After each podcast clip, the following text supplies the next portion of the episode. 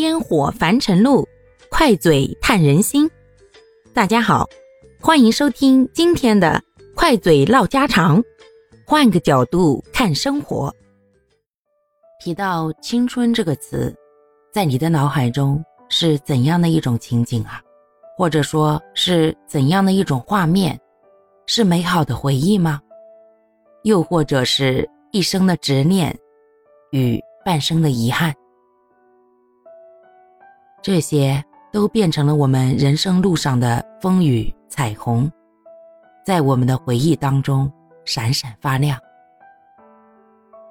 网上有这么一个小故事：在毕业季的时候，一个男生送给女生一个没有电的旋转木马。很久之后的某一天，女生想起来了以后，打开后盖想给他换个电池，却发现。里面有一张小纸条，上面写着“我喜欢你”。而当女生看到这句话的时候，泪眼瞬间朦胧，因为在那样的青葱岁月，她也喜欢过那个男生，彼此的喜欢却埋葬在了这个始终没有旋转的旋转木马里。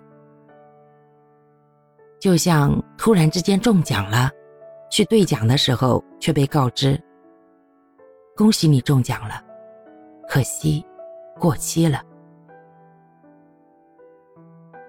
我们不是彼此的月亮，但是月光却洒在了彼此的身上，在漫天晨星的夜空下，随风摇曳的影子，成了青春的最美回忆。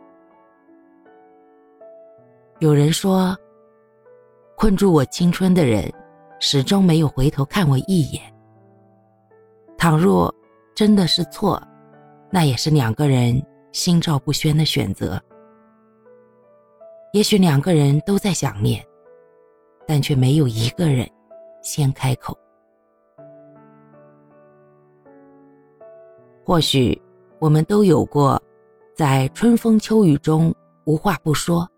却在春去秋来中失去了联络的朋友。当年那些教室里嬉嬉闹闹的场景，在门一关后再打开，已经变成了别人的故事。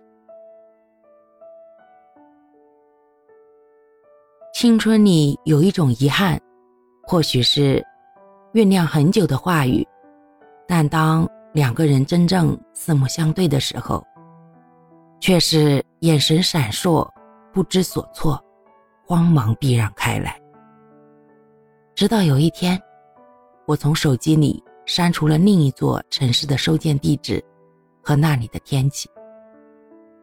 青春的遗憾，或许是励志无数，最后却默默的丢失。